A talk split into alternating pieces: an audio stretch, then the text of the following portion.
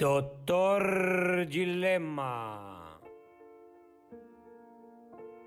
Sandra.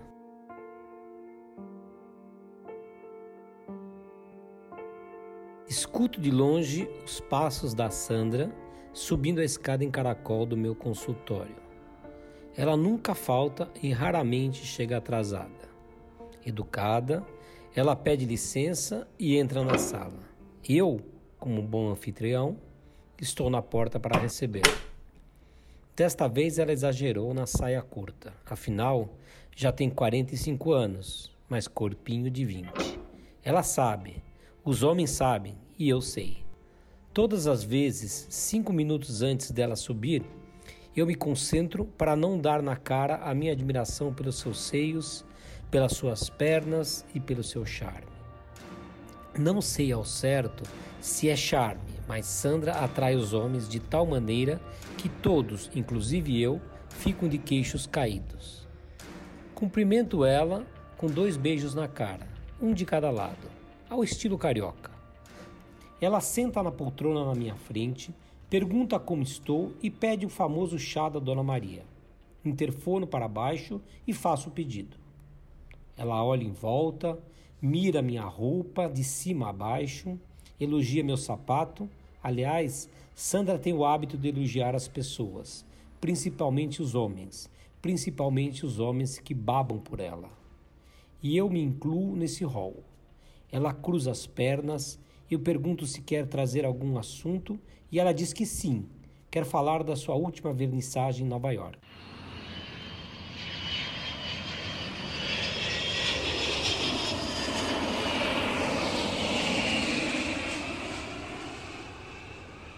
Ela diz que 30% dos quadros tinham sido vendidos, outros 10% compromissados e os restantes seduziram todo o público.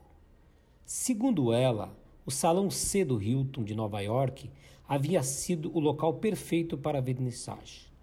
Ela disse que teve um lucro de pelo menos 60 mil dólares em comissão. Segundo ela, a viagem de negócios à Big Apple foi perfeita, com exceção do Jack, seu sócio Nova York e seu amante. Outro amante, pensei. Naquele momento, suas pernas estavam lá, a quatro passos do meu nariz. Sandra cruzava suas pernas de um lado ao outro, conforme ia contando sua história em Nova York.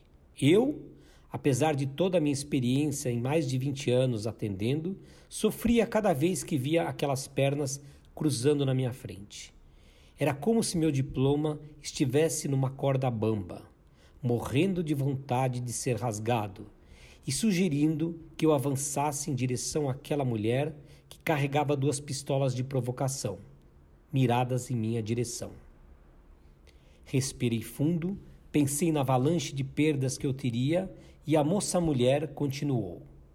Ela disse que Jack estava decidido, não iria mais trair Kate, sua esposa.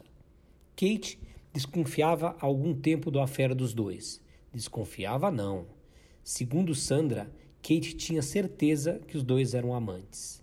Existia na mão da traída provas suficientes para ela acabar com a carreira de marchã do marido.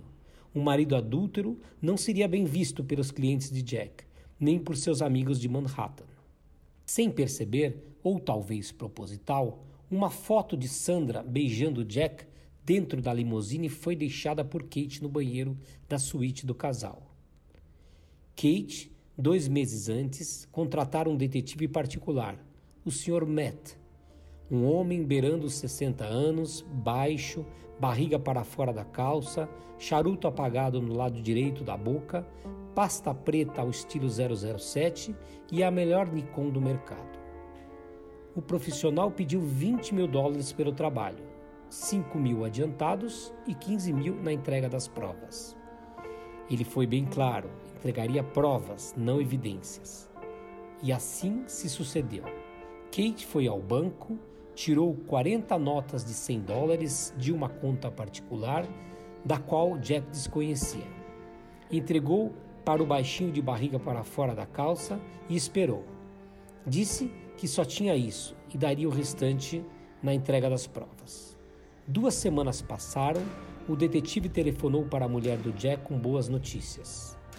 Ele disse que a desconfiança dela estava comprovada e que poderia buscar as provas. Foram 142 fotos, duas horas de gravações. Dava dó em olhar a traída, folheando foto por foto e escutando gemido por gemido. Mas, como disse Sandra, a esposa foi brava, foi até o fim. Quando Jack bateu de cara com a foto do beijo na limusine, ele pensou por 10 segundos quais seriam seus próximos passos. Ele conhecia de sobra sua mulher para saber que ela não tinha só aquela foto, era apenas a ponta do iceberg. Também sabia que ela arruinaria sua carreira, e um homem vaidoso como ele, um homem de terno Armani, com relógio comprado numa das lojas da Bahnhofenstrasse de Zurique e uma cobertura na Quinta Avenida, precisava de dinheiro, de muito dinheiro. Não cabia em volta dele uma vida simples, uma vida de vendedor de carros ou corretor de imóveis. Jack era o rei dos quadros, morador do Upper East Side. Para Sandra, Jack havia sido um dos mais perfeitos amantes na sua longa carreira de mulher adúltera. Nesses seis anos que Sandra passou todas as quartas-feiras no meu consultório, mais de dez amantes eu contei nos dedos. Seu marido, o Rogério, um engenheiro de Ribeirão Preto, envolvido até o teto da sua cabeça com a lava-jato, pouco desconfiava da sua mulher. A curadora de quadros, de seios avantajados e pernas para fora dos vestidos.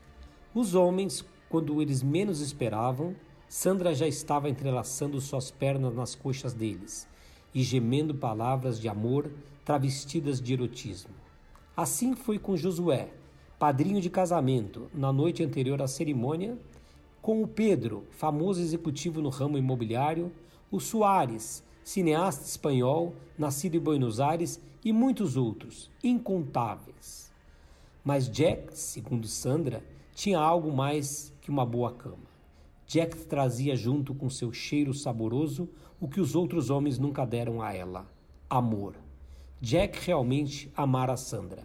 Ainda amava, mas ele sabia que ela nunca largaria o Rogério e ele não deixaria a vida boa ao lado da Kate para se aventurar num país sul-americano banhado de sangue do narcotráfico e rodeado de corrupção. Ele nunca se adaptaria a outro lugar que não fosse o East Side, e ela nunca deixaria seu casal de filhos longe da sua saia. Ela seguiu contando. Disse que antes de ir ao aeroporto, ela resolveu esticar suas pernas da banheira da suíte. Ficou lá por mais de uma hora, com espuma na água e copo de champanhe. Foram três taças. Ela saiu do banheiro confundindo o andar, com uma toalha na cabeça em forma de coque e a outra, a do corpo, largada no banheiro. A porta do quarto se abriu com timidez. Era um empregado do hotel, vestindo uma jaqueta branca, luvas brancas e calça preta com listas pretas nas laterais. Ela disse que o rapaz deu um pulo para trás, quis ir embora, mas não foi.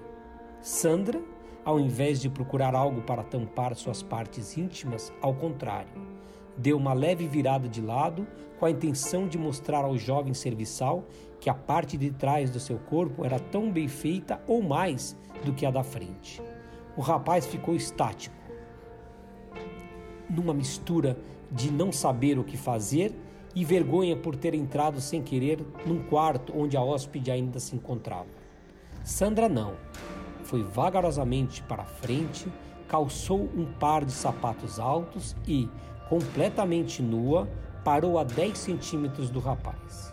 Levantou o queixo dele, que caíra por falta de malandragem, acariciou os densos e negros cabelos do rapaz e beijou seu pescoço. Uma pelugem negra perto da nuca do rapaz arrepiou quando Sandra lambeu a lateral do pescoço até chegar perto da orelha. As pernas deles tremeram. Ela notou. Ele pensou em levar um dos seus braços para envolver o pescoço dela, na intenção de trazê-la para mais perto. Mas Sandra não deixou. Colocou silêncio no rapaz, levando seu indicador na boca do jovem. Os lábios do rapaz, sem experiência, também tremeram. Como eu já ouvira em outras de suas histórias de amor, Sandra era a regente, e o amante apenas um tocador de tumba à mercê de uma mulher capaz de qualquer coisa para obter prazer. Sandra continuou a lamber o pescoço do rapaz, ora do lado direito, ora do lado esquerdo. Ele voltou a tremer. Um gemido de desejo saiu pelos seus poros. Então, Sandra abriu o cinto do rapaz, o zíper, tirou seu pau duro para fora e o acariciou levemente.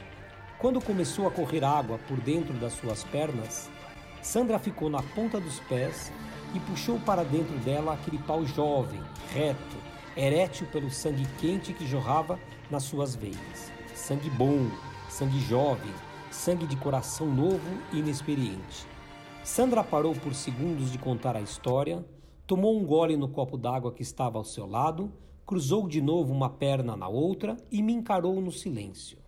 Perguntei se ela queria parar ou gostaria de continuar. Ela pôs sua mão entre suas pernas, me senti provocado, balançou a cabeça no sentido de afirmação e continuou. Sandra contou que os dois, em pé, balançaram como uma gangorra num parque do sorro em pleno outono. Finalmente, o rapaz gozou dentro dela. Ele quis tirar o pau dele, mas Sandra deu um tapa na cara do pobre rapaz e continuou a balançar seu corpo até ela gozar, até ela gemer um gemido de vingança. Ela queria que Jack estivesse no quarto para ouvi-la gozando com outro homem, um qualquer, um escolhido por acaso. O rapaz quase tombou no chão pela falta de equilíbrio. Ela o segurou, sorriu pressa, fechou seu zíper colocou o cinto dele no lugar e balançou a ponta de sua mão para frente e para trás. Ela mandou o serviçal embora sem demonstrar qualquer emoção. Sandra olhou para mim, satisfeita. Ela sabia que suas histórias me citavam, me deixavam fora do meu estado normal em uma consulta. Antes dela sair da minha sala, perguntei o que ela sentira depois de ter trepado com o mensageiro do hotel. Ela se levantou, veio em minha direção, Pegou minha mão direita, pôs no meio da sua barriga e disse: Aqui, doutor, aqui fica um vazio horrível, como se alguém abrisse um buraco, um buraco impossível de fechar. Ela saiu da sala, voltei para minha poltrona e fiquei pensando o que significava aquele buraco. Deveria ser algo relacionado à bebedeira do pai dela, a algum vazio deixado por ele, pelo seu vício, e Sandra colocava pintos no buraco na tentativa de afastar toda a sua angústia de menina. Fiquei satisfeito com a minha dedução. Mas e eu? Eu continuava louco por aquela mulher, pelas suas pernas. Um dia perderia a cabeça e cairia em seus braços, lançando todo o meu destino de psiquiatra a uma aventura sem roteiro escrito.